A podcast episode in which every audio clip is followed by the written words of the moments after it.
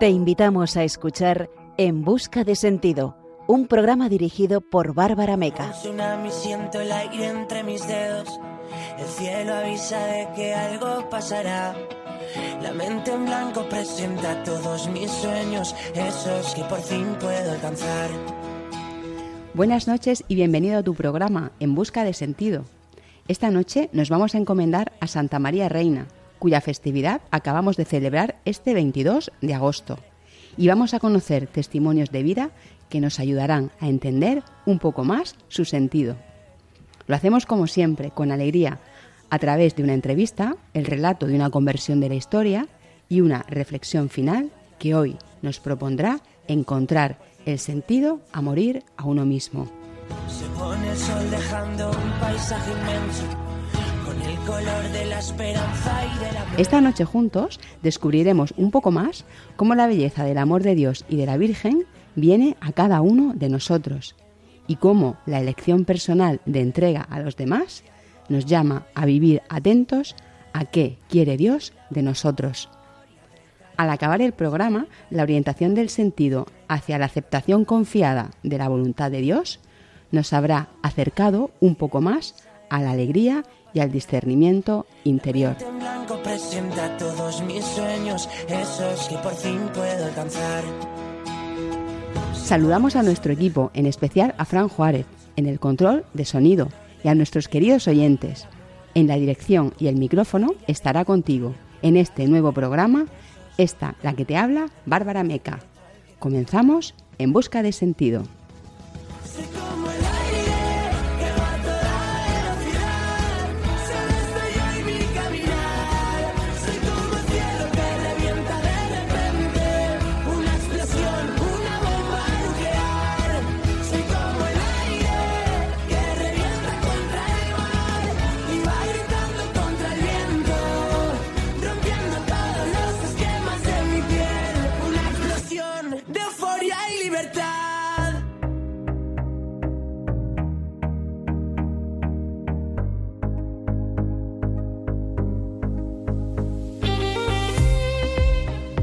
Esta noche sentiremos cómo el amor de Dios y de la Virgen vienen a nosotros muchas veces cuando menos lo esperamos.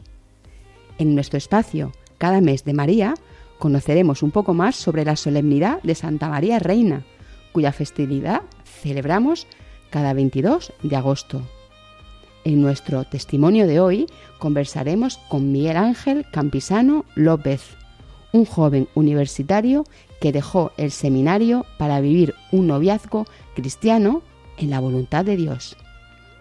En nuestra sección A la luz de un testimonio conoceremos la historia de Julio Figar, un joven sacerdote que encontró su vocación en un retiro carismático.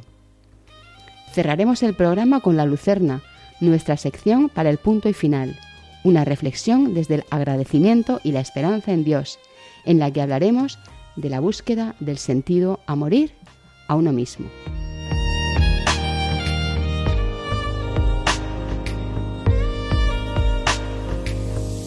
Te invitamos a participar en el programa contándonos tu testimonio. Puedes escribir al número de WhatsApp 611-770-800, 611-770-800 o a la dirección de correo electrónico en busca de sentido radiomaria.es. Queremos escuchar tu historia de conversión.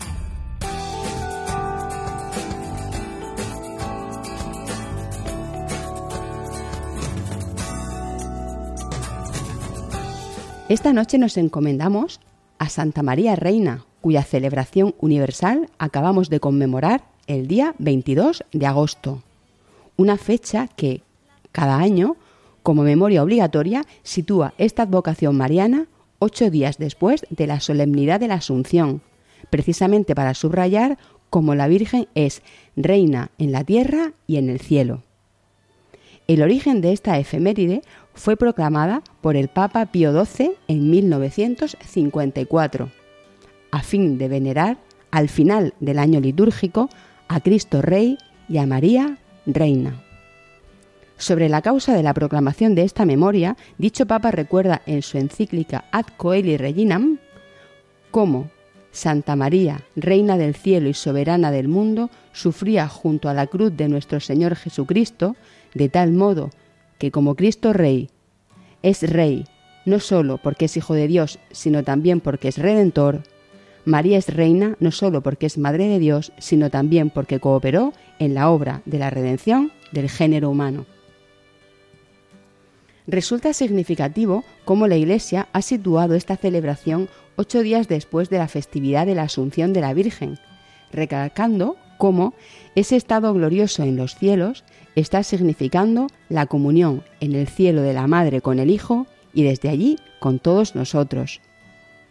Sobre esta relación entre ambas festividades, de la Asunción y de Santa María Reina, el Papa San Juan Pablo II diría, se puede concluir que la Asunción no sólo favorece la plena comunión de María con Cristo, sino también con cada uno de nosotros, está junto a nosotros, porque su estado glorioso le permite seguirnos en nuestro itinerario terreno diario. Por tanto, continúa San Juan Pablo II, aquella asunción al cielo, en vez de crear distancia entre nosotros y ella, el estado glorioso de María suscita una cercanía continua y solícita. Ella conoce todo lo que sucede en nuestra existencia y nos sostiene con amor materno en las pruebas de la vida. Elevada a la gloria celestial, María se dedica totalmente a la obra de la salvación para comunicar a todo hombre la felicidad que le fue concedida. Es una reina que da todo lo que posee, compartiendo sobre todo la vida y el amor de Cristo. La conmemoración de este reinado de la Virgen nos permite vivir en la confianza de la mayor de las mediadoras. Como reina del cielo y madre de la Iglesia, María es considerada como una poderosa intercesora ante Dios. Si bien la realeza de María no es un dogma de fe en sí mismo, sin embargo, sí constituye una verdad de la Iglesia que nos llama a consagrarnos confiadamente a ella. ¿Cómo ejerce María esta realeza de servicio y de amor? se preguntaba el Papa Benedicto XVI, y respondía, velando sobre nosotros, sus hijos, los hijos que se dirigen a ella en la oración, para agradecerle o para pedir su protección maternal y su ayuda celestial, tal vez después de haber perdido el camino oprimidos por el dolor o la angustia, por las tristes y complicadas vicisitudes de la vida. Como explicaba el Papa Pablo VI en la exhortación apostólica Maria Cultus, la solemnidad de la Asunción se prolonga jubilosamente en la celebración de la memoria de la Virgen María Reina, que tiene lugar ocho días después y en la que se contempla a aquella que, sentada junto al Rey de los siglos, resplandece como reina e intercede como madre. En el Santo Rosario, la Virgen María es invocada ocho veces como reina en las letanías, como reina de los ángeles, de los patriarcas, de los profetas, de los apóstoles, de los mártires, de los confesores, de las vírgenes, de todos los santos y de las familias. Desde los primeros tiempos del cristianismo, la figura de María ha sido reverenciada por su humildad, devoción y entrega a Dios. En el Evangelio se la presenta como la escogida para ser la madre del Salvador. Su obediencia y confianza en Dios la llevaron a aceptar esta misión con humildad y valentía. Al ángel respondió, He aquí la esclava del Señor. Y en el Magnífica cantó, Dios ha mirado la humildad de su esclava. Tras la ascensión de Jesucristo, la Virgen se constituyó en el pilar fundamental para la comunidad cristiana incipiente. Los apóstoles y discípulos la buscaron para recibir su consejo y consuelo. De las diferentes advocaciones y títulos, este de reina destaca su lugar especial en el reino de Dios y su papel como intercesora ante su Hijo. Su coronación como Reina del Cielo es una proclamación simbólica de la dignidad y el poder que le ha otorgado Dios como Madre del Redentor y corredentora. A través de esta coronación se reconoce su reinado espiritual y su influencia como mediadora de las gracias divinas. Muchos seminaristas se han consagrado a la Virgen desde esta condición de reina. A ellos dirigió el Papa Francisco diciéndoles, Queridos seminaristas, tomen pues su rosario y pidan a María, Reina y Madre de la Misericordia, que los ayude a desvelar los misterios del sacerdocio al que Dios los llama, contemplando los misterios de su Hijo. La oración con la que hoy encomendamos el programa de esta noche forma parte de una catequesis de San Juan Pablo II sobre esta fiesta mariana. Se trata de una breve oración colecta a la memoria de esta Santa María Reina.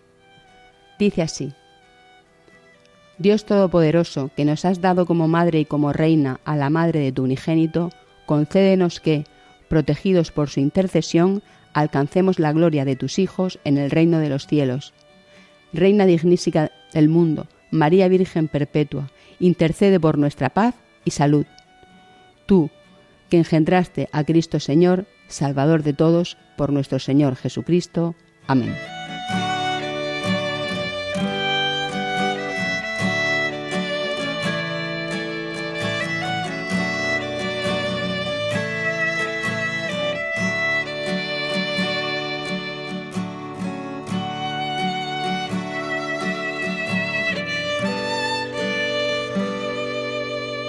Están escuchando En Busca de Sentido. Bueno, pues esta noche tenemos con nosotros a Miguel Ángel Campisano López. Él es eh, un estudiante universitario de tercero de Ingeniería Civil en la Universidad de Alicante. Tiene 20 años, es hijo único y actualmente está en la pastoral vocacional de la diócesis de Cartagena, pero hasta llegar aquí, pues su vida dio un rumbo, un cambio en su sentido que, que nos va a contar ahora. Buenas noches, Miguel Ángel, ¿qué tal? Buenas noches, Bárbara. Gracias por estar, por invitarme y estar aquí. Gracias a ti. Bueno, como para empezar así desde el principio, ¿no? ¿Cómo era tu vida antes del acontecimiento que te cambió esa orientación ¿no? de- de- del sentido? Bueno, pues la verdad es que yo siempre me he considerado desde pequeño un, un niño muy normal, eh, un niño pues instruido en la fe, no era del todo practicante, ese ha sido un aspecto que a mi familia siempre le ha costado un poco, sí creíamos totalmente, pero el hecho de estar constantemente yendo a misa pues era, era un poco más distinto en, en mi familia, pero por todo lo demás un, un chaval normal que vivía, vivía en Elche y en Murcia y pues muy bien, muy normal. Eh, ¿Cómo era tu personalidad? ¿Cómo te sentías en ese tiempo? Pues siempre he sido un niño, no sé si tiene que ver el, ser hijo único o no, pero al haber estado más solo que alguien que alguna persona que hubiera tenido hermanos, pues siempre he sido un pelín más introvertido, no del todo, pero sí que siempre he sido yo un poquito más puertas adentro, quiero decir, no no me ha gustado nunca pues salir mucho de fiesta ni he sido muy activo, por así decirlo. Siempre he sido más reservado. Y pues con el apego de mis padres, pues siempre bien, bastante bien, incluso a veces demasiado porque mm, siempre he estado con ellos, incluso he de, he de decir que he estado demasiado apegado muchas veces a ellos. No sé, he salido poco de casa y siempre he sido, me he considerado un niño bastante mimado y de mis padres. Muy bien. Bueno, pues creo que hay una historia que, que te hace un poco cambiar la orientación. ¿Qué fue lo que pasó? Cuéntame. Pues mira, Bárbara, eh, esa vida de fe que, que cambia totalmente el rumbo de, de la familia, pues la considero eh, un viaje que hice a Medjugorje junto con, con una parte de mi familia, con mi madre, con mis tíos y mis primos. a- lo hicimos en verano un viaje a Medjugorje. Y fue un viaje que cambió bastante mi vida porque de no estar en la parroquia ni tener relación con la parroquia más allá de, la, de hacer la primera comunión, pues hizo que tanto mi, sobre todo mi madre como yo, pues eh, empezáramos una vida parroquial y una vida de fe bastante, bastante importante. Y, y pues eso, puedo decir que mm, el, el hecho de viajar a Medjugorje, pues fue un, un cambio radical en, en mi vida de fe. ¿Y cómo fue ese viaje? Mm, ¿Con quién fuiste? ¿Qué te encontraste allí? Pues mira, fuimos, fuimos mi madre y yo junto con mis tíos y mis primos por parte de madre y pues la casualidad o, bueno, el Señor lo tenía todo preparado, eh, conocimos allí a, un, bueno, en aquella época era seminarista, ahora actualmente es sacerdote de la diócesis de Cartagena, pero conocimos a un seminarista llamado Blas y pues él fue el que pues mantuvimos posteriormente el contacto a- a- al terminar el viaje a Medjugorje y pues él fue uno de los que gracias a él pues tengo la fe que, que tengo hoy en día. ¿Te invitó a participar en algún encuentro o en algún tipo de jornada o cómo fue que... Correcto, un año, un año después de terminar el, el- el viaje, yo apenas tenía 11, 12 años, y el verano siguiente, pues Blas mantuvo el contacto con, mis padres y pues ofreció al pasar un- un- una convivencia, un campamento junto con el seminario menor de la diócesis de Cartagena. Y bueno, yo me ofrecí, nunca, bueno, no sé si nunca, pero muy pocas veces había hecho yo actividades así más allá de una escuela de verano o por el estilo. Y pues decidí lanzarme a la aventura.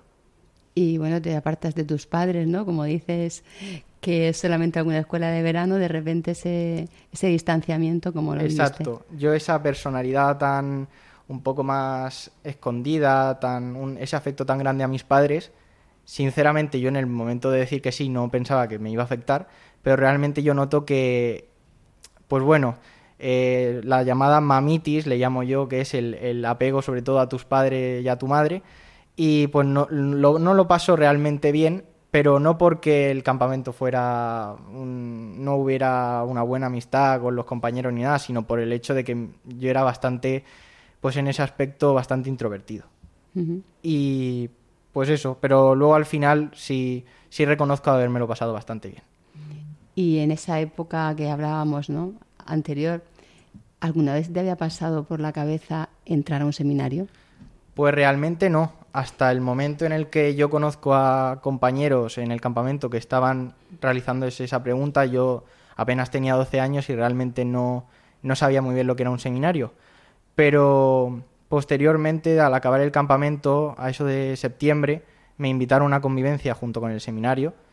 Y yo recuerdo que ese Miguel Ángel tan introvertido, pues yo terminé la convivencia diciéndole a mis padres, oye papá, mamá, que yo me he sentido súper a gusto como nunca me había sentido y, y me gustaría entrar al seminario.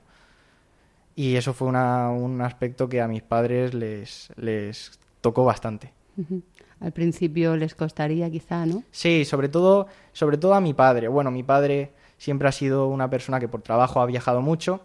Y claro, a mi madre también le costó porque de, de por sí cuando mi padre salía de viaje solo nos quedábamos mi madre y yo. Y el hecho de que yo tuviera que irme también al seminario, ella pues se quedaba sola y en ese aspecto sí que le costó bastante. A, nivel de fe no, porque mi madre tenía las cosas claras, pero a mi padre sí que ha ido siempre un poquito por detrás de, de mi madre y de mí, pero al final lo acabo aceptando completamente. ¿Que los veías eh, los fines de semana o cómo es el, el- el horario que tenéis allí? Exacto. Yo mis primeras, bueno, he pasado seis años en el seminario, dos de ellos los pasé en el llamado Seminario Menor en Familia, que pasas una convivencia junto con los seminaristas un fin de semana cada dos semanas, y allí sí que era más, pues pasar un fin de semana, pero ya posteriormente los cuatro años siguientes, desde tercero de la ESO hasta segundo de bachiller, pues sí que era constantemente en el seminario, salvo algún fin de semana que salíamos dos veces al mes, pero era, era hacer vida allí en el seminario. Y después de ese, esa primera reticencia ¿no? de tus padres a, que, a que te vayas de, de estar cerca de ellos, ¿no? Eh, con el tiempo eso fue cambiando, dio sus frutos. ¿Cómo evolucionó en la vida de tus padres tu tiempo en el seminario? Pues bastante, bastante positivo. Ellos veían que yo estaba feliz y al mismo tiempo pues que la vida de toda la familia, la vida de fe, pues acudíamos eh, todos los domingos a misa. Mi madre ya participaba más fuerte en, en la, en la parroquia. Mi padre incluso ya se animaba a ir muchas veces, incluso él salía a trabajar durante la semana y a lo mejor nos contaba a mi madre y a mí que él solo, cuando tenía un rato de tiempo libre, pues acudía a misa y eso era un, un aspecto que si no hubiera entrado al seminario seguramente no, no hubiéramos visto. Y fue un cambio bastante importante. Y a nivel personal también considero que mi etapa del seminario me ayudó a crecer tanto en mi vida de fe, pero también en, en mi vida como persona y, como, y, y madurar bastante, sobre todo esa, esa personalidad tan introvertida que yo tenía me, me ha ayudado siempre a, a abrirme bastante más a- al resto de personas. Muy buenos frutos. Desde luego, sí. Bueno, ¿y tu relación con, con las chicas? Eh, ¿Cómo fue durante ese tiempo? Porque estabas en un régimen que es como abierto, ¿no? Que al mismo tiempo estás en el instituto. ¿Cómo vives esa relación con tus amigos, con las chicas? Con... Exacto, a diferencia de otros seminarios, pues bueno, gracias a Dios el seminario de Murcia dio la posibilidad de estudiar con, con compañeros normal, tanto con chicos y con chicas, y eso, quieras que no, pues es bastante enriquecedor, porque aunque tú estés en el seminario, puedes tocar distintas realidades en la vida rutinaria de, un chaval de mi edad y tienes que convivir claramente con las chicas, y eso, quieras que no, mi relación era completamente normal y pues eso me ayuda a madurar bastante y saber que lo que estoy haciendo en ese momento es realmente lo que quiero. En el instituto, eh, ¿cómo te relacionas con tus compañeros? Porque claro, eh, tú eres seminarista, a lo mejor hay diferencias en la forma de ver la fe. Eh, ¿Cómo lo vives? Bueno, pues yo sinceramente lo he vivido siempre muy normal. Como todos, bueno, tengo una muy buena relación todavía con muchos de mis compañeros del instituto, a pesar de que yo fuera seminarista y, era, y ellos tuvieran ideologías o pensamientos distintos a mí. Pero no he tenido ningún problema. Es más, para aquellos compañeros que han estado más alejados de la iglesia o que no creían, bueno, a pesar de tener nuestras diferencias, pues han sido compañeros que han visto en mí pues una forma de intentar aprender y, y- preguntarse cómo a un chaval de tan pequeño como, como yo pues le entraba la, la- idea de, de seguir al Señor por medio del sacerdocio. Pero la vida era muy normal. Yo quedaba con mis amigos para ver para ver partidos, soy un gran forofo al fútbol y veía con mis amigos los Madrid-Barça, nos picábamos. Eh, La etapa del seminario no ha dejado de, de que yo pudiera eh, aislarme del contacto con el, con el mundo de fuera, por así decirlo. Y en el instituto, pues tienes más afinidad con alguien Exacto. que comparte quizá más tu fe.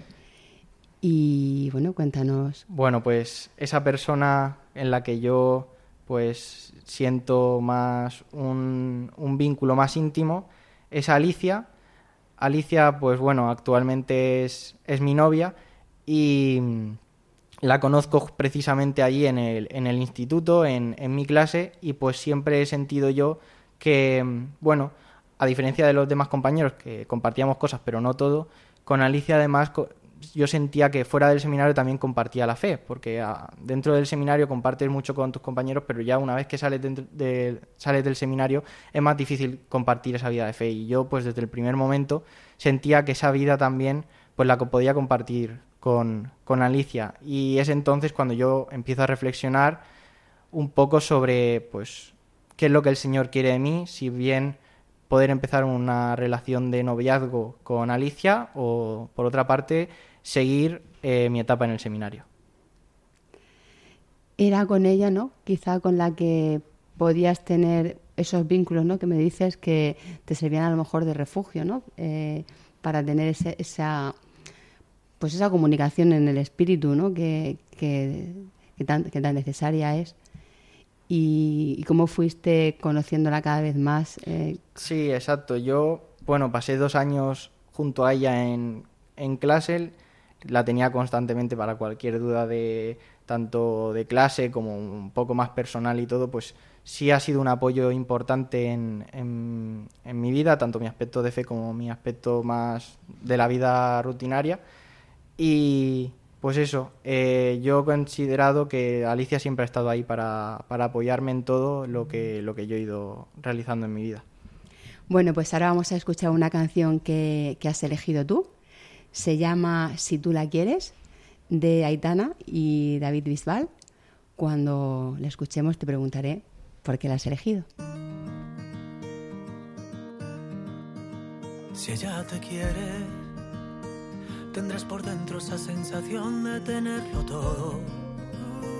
Tendrás la suerte que solo tienen algunos locos. Si ella te quiere, qué suerte tienes. Si ella te quiere, Si ella te quiere, verás al mundo bailar despacio bajo su foco. Tendrás la fuerza de reponerte de cualquier roto. Si ella te quiere, qué suerte tienes. si ella te quiere, has tocado el cielo. Se abren las puertas del universo cuando te quiere. Ya solo hay una dirección. Desenlace de cualquier sueño está en su boca. Si tú la tocas, ella te quiere. Se pinta el mundo de color. Si tú la quieres, no dejes nunca que en la distancia os apague el fuego. Y cuídala como cuida el pájaro de su vuelo. Si tú la quieres, qué suerte tienes.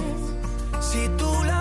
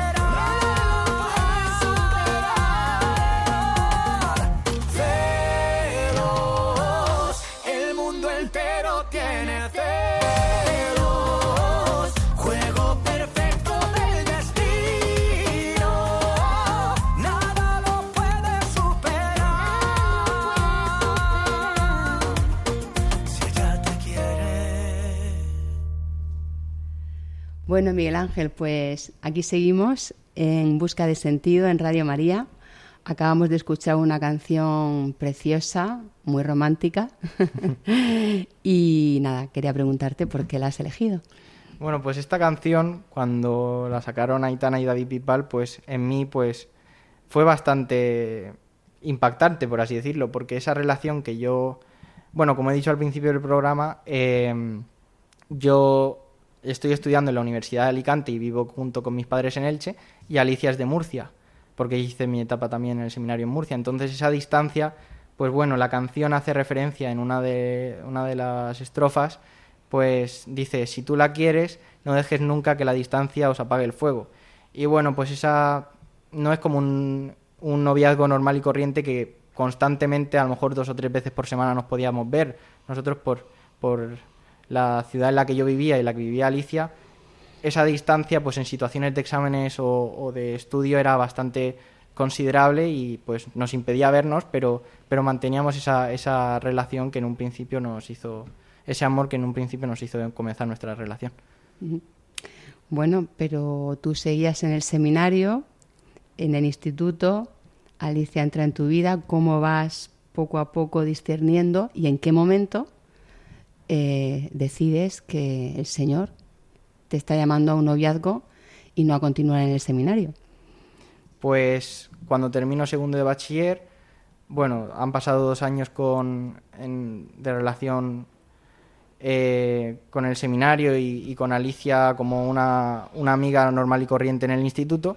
Y pues bueno, yo voy comentándolo con mis formadores y mis directores espirituales en el, en el seminario, que bueno, yo siempre lo he considerado, me, ha- me gusta poner el ejemplo de una balanza, y yo notaba que realmente a lo mejor la relación con Alicia, la nueva relación que podía em- haber podía empezar con Alicia en de noviazgo, pues a lo mejor podía pesar más que mis seis años en el seminario. Y realmente eso a mí me, me producía bastante conflicto interior porque me daba vergüenza decir que mis dos años con relación estrecha con Alicia pues podían a lo mejor cambiar los podía cambiar a lo mejor por esos seis años enteros de, etapa en el seminario pero yo lo fui hablando con mis formadores me fueron guiando espiritualmente y pues consideré que era lo que el Señor me pedía en ese en esa etapa de mi vida y bueno pues gracias a Dios pienso que, que estoy haciendo su voluntad ¿Qué es para ti un noviazgo cristiano?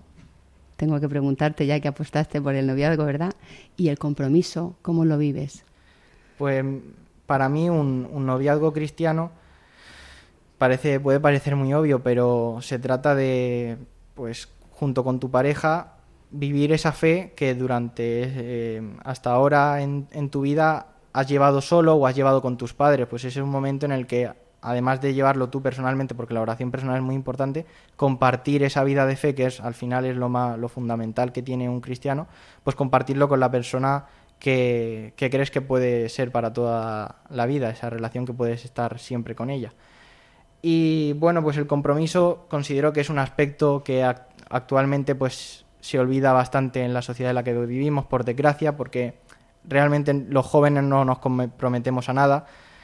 Y considero que es un aspecto fundamental el compromiso, el, el- si le dices a, a una persona que quieres comprometerte con ella, pues no puedes dejarla al lado de lado a, las primeras semanas o al primer mes. Entonces es una forma también de, de hacer vínculo con ella y de, de tener pues una, una relación de fe y de vida sana.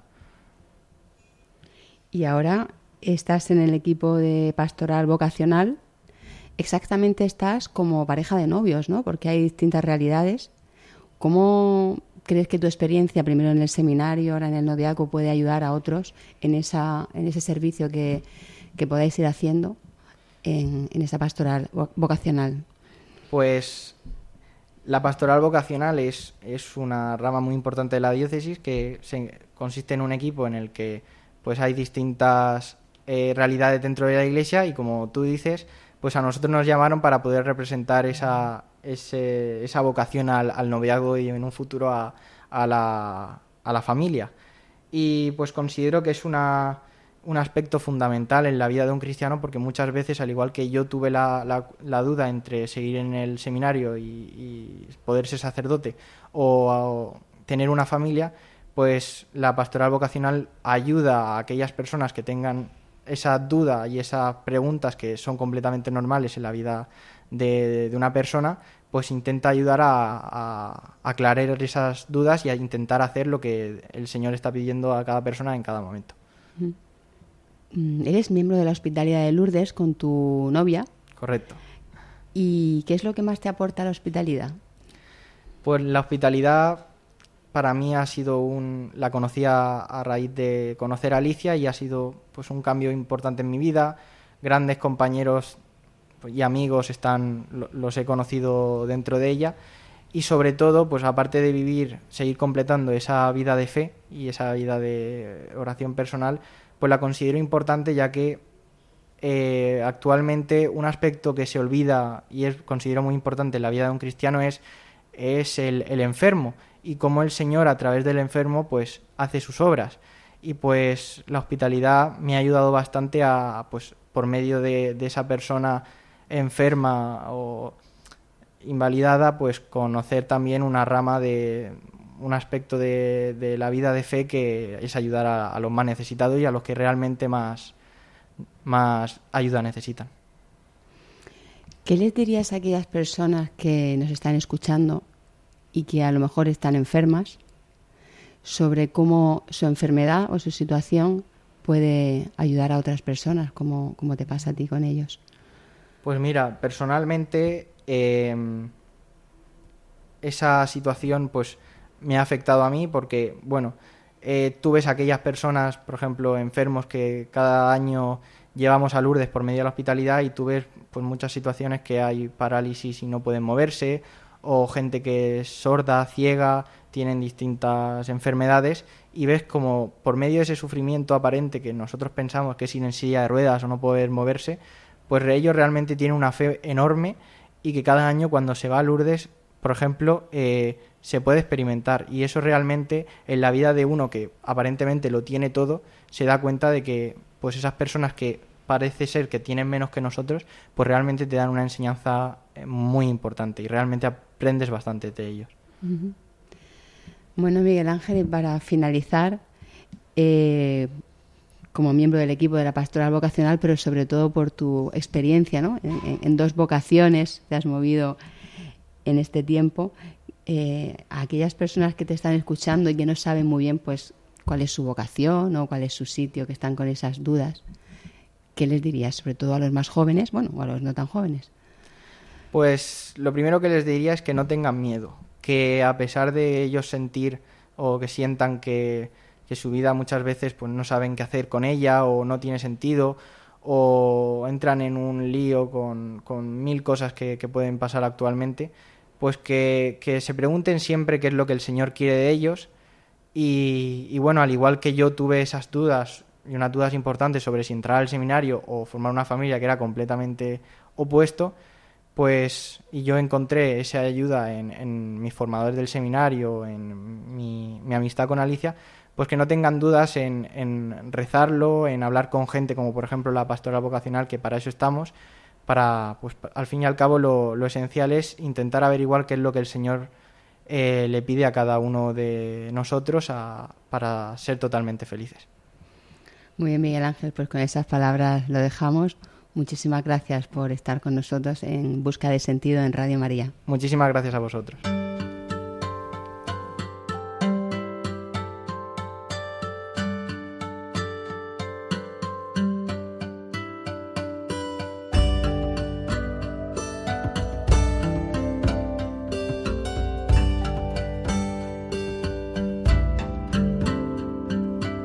A la luz de un testimonio.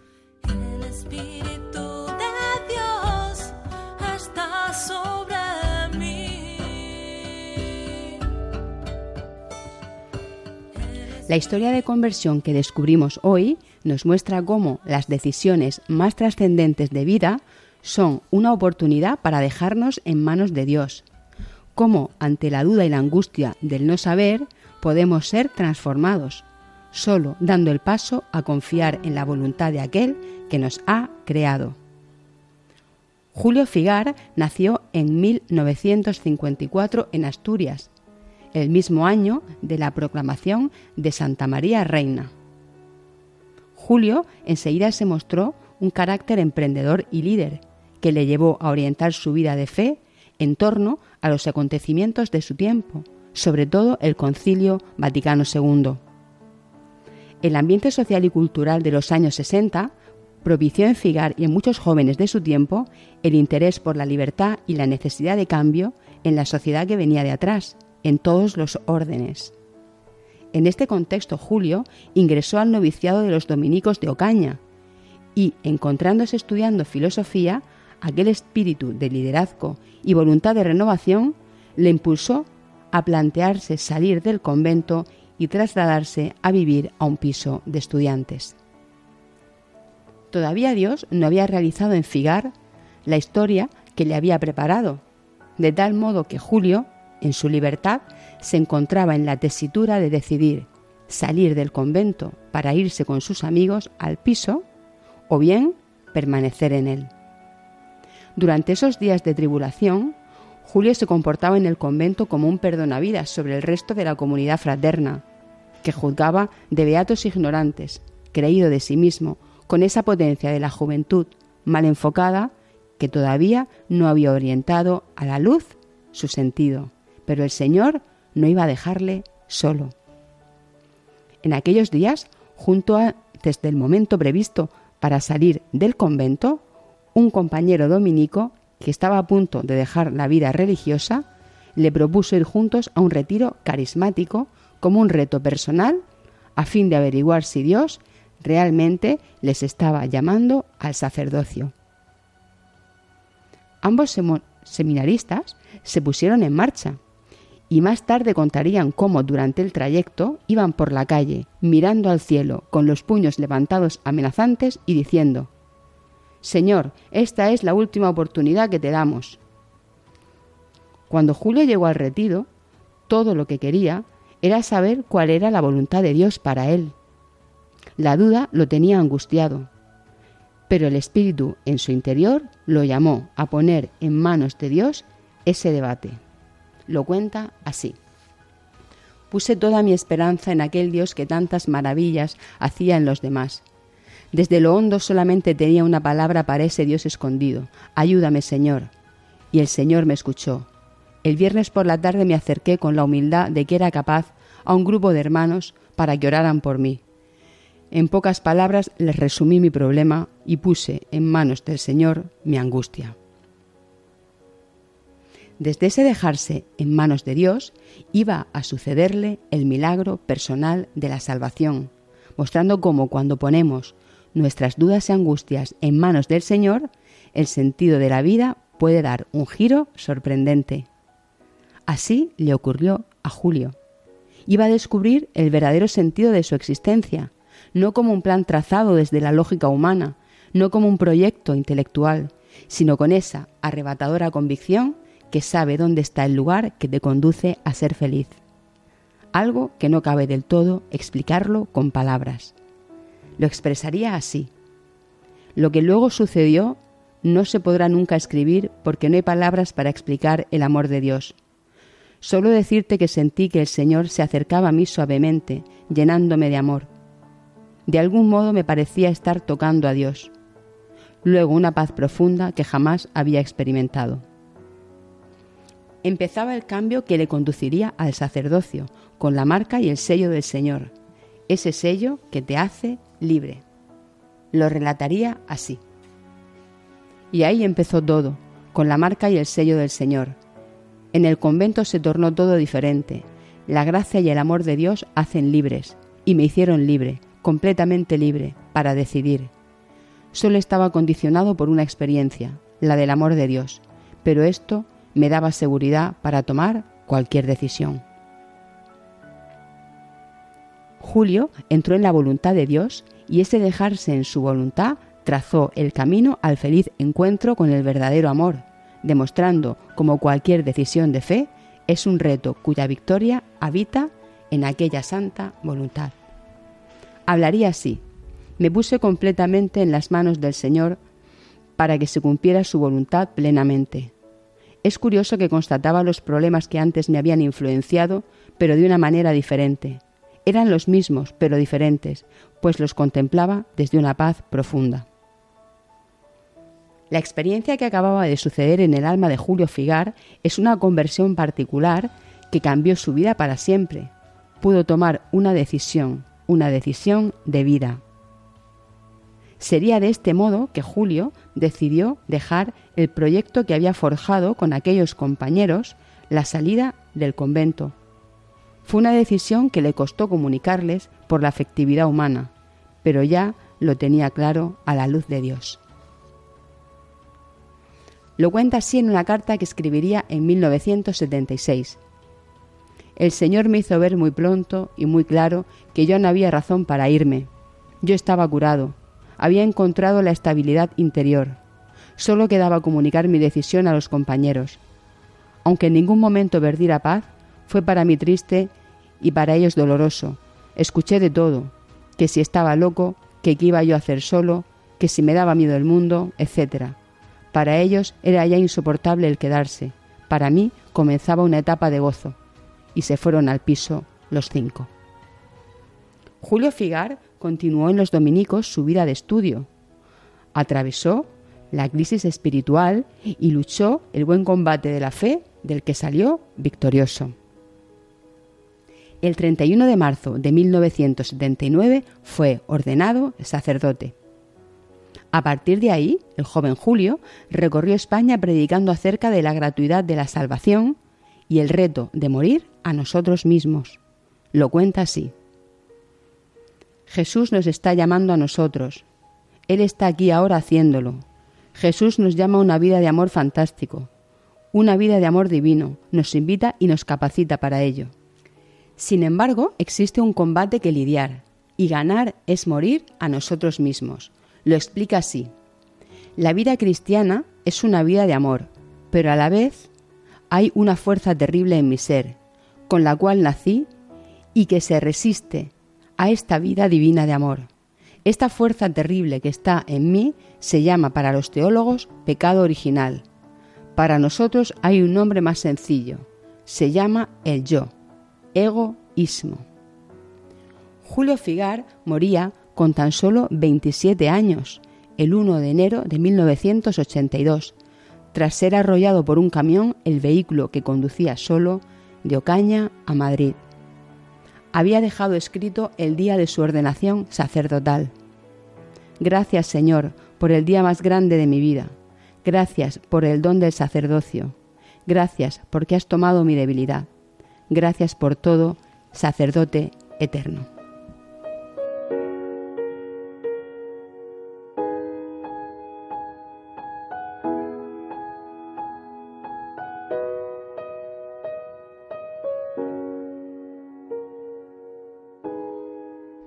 Te invitamos a participar en el programa contándonos tu testimonio. Puedes escribir al número de WhatsApp 611-770-800, 611-770-800 o a la dirección de correo electrónico en busca de sentido arroba radiomaria.es. Queremos escuchar tu historia de conversión.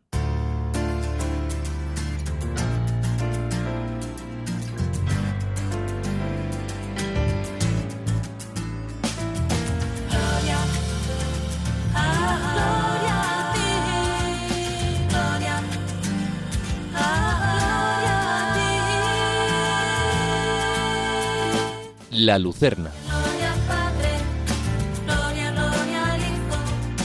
gloria La búsqueda del sentido a morir a uno mismo te permitirá entender la verdadera libertad que proviene de poner a Dios el primero. Te animará a tomar tu cruz con un sereno sentido de plenitud vital y te conducirá a una profunda reconciliación interior que te hará cada día más fuerte. Descarta de tu pensamiento toda idea de egocentrismo.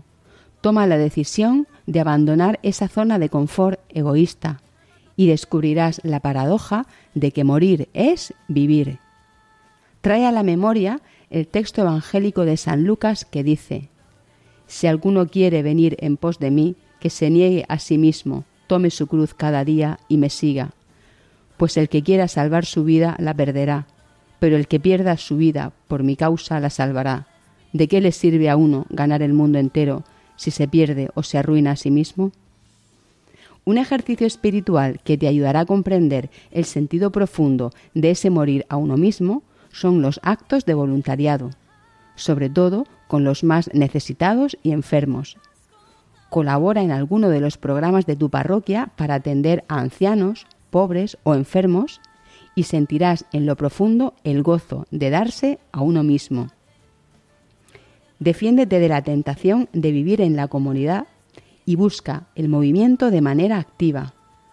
Acude a cualquier grupo de voluntarios y proponte participar en la medida de tus posibilidades, en la confianza de que Dios capacita al que elige. Aprovecha cualquier circunstancia de necesidad ajena para tender una mano y verás que cada día te resulta más fácil la inercia de una vida entregada, que te llevará, sin darte cuenta, al crecimiento de esa alegría que no pasa de largo, esa alegría que queda para siempre en nuestro interior.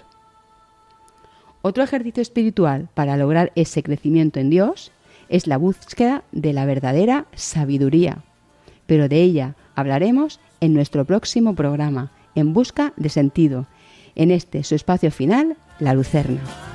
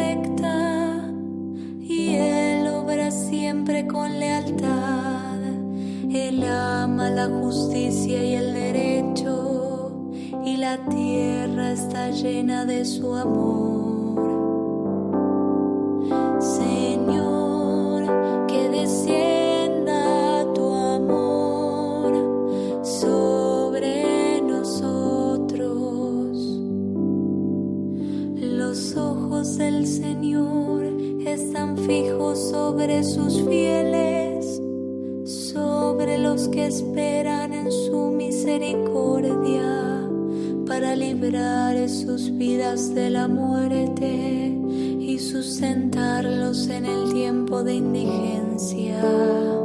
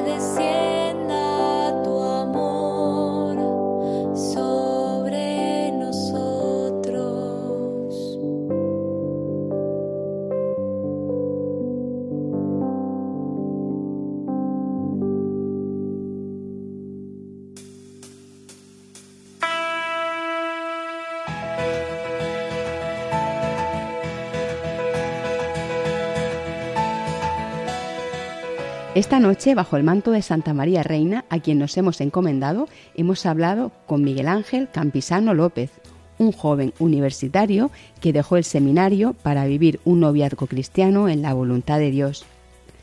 Este miembro de la pastoral vocacional de la diócesis de Cartagena nos ha regalado su testimonio sobre el descubrimiento de la vocación y la belleza de un noviazgo cristiano. En nuestro espacio A la luz de un testimonio hemos conocido la historia de Julio Figar, un joven sacerdote que encontró su vocación en un retiro carismático. Y acabamos con la Lucerna, nuestra sección para el punto y final, siempre una reflexión desde la alegría y la esperanza en Dios. Buenas noches, aquí finaliza tu programa En Busca de Sentido. Si quieres escucharlo o compartirlo con alguien, lo tienes en podcast.